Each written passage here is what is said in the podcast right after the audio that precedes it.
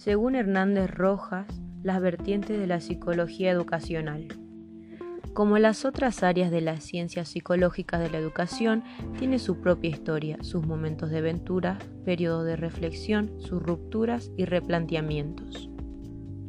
Los orígenes y el establecimiento de la nueva disciplina en tres vertientes, de 1890 a 1920. La psicología se convirtió en disciplina científica por derecho propio, gracias a los trabajos de W. Wundt y su psicología estructuralista. Definió su objeto de estudio, que es la conciencia, y su método de investigación, la introspección. De esta manera proclamó su independencia y autonomía de la filosofía.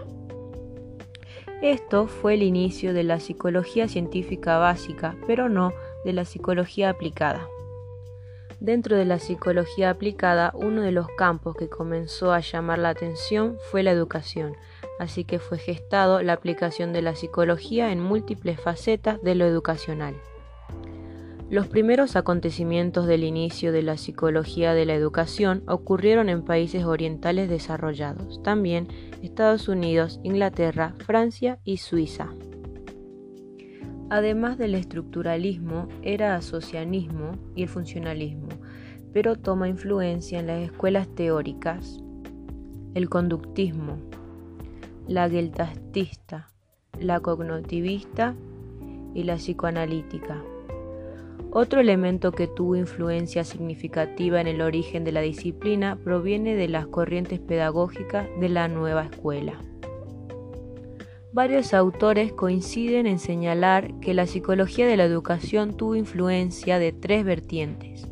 El estudio de las diferencias individuales, el estudio sobre la psicología del niño y el estudio sobre la psicología del aprendizaje. Gracias a estos aportes hubo logros positivos que repercutieron en la evolución y desarrollo.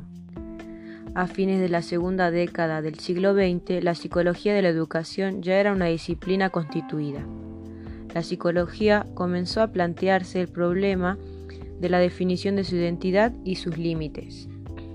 Aparecen dos concepciones. La primera, la concepción de la disciplina como un campo de aplicación de la psicología general y la segunda como una disciplina puente entre la psicología que se sitúa entre psicología y educación la evolución de la disciplina desde 1920. En el siglo XX se acercaron la psicología y educación, que tuvo consecuencias positivas en el área psicoeducativa. Durante el fin de la Primera Guerra Mundial se fueron alejando. Nuevas aportaciones y problemática para la psicología de la educación.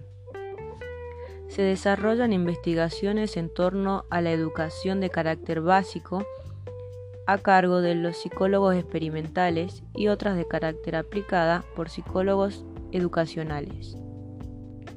Luego, el paradigma conductista fue el que más se acercó a las cuestiones educativas, aunque no fue el único.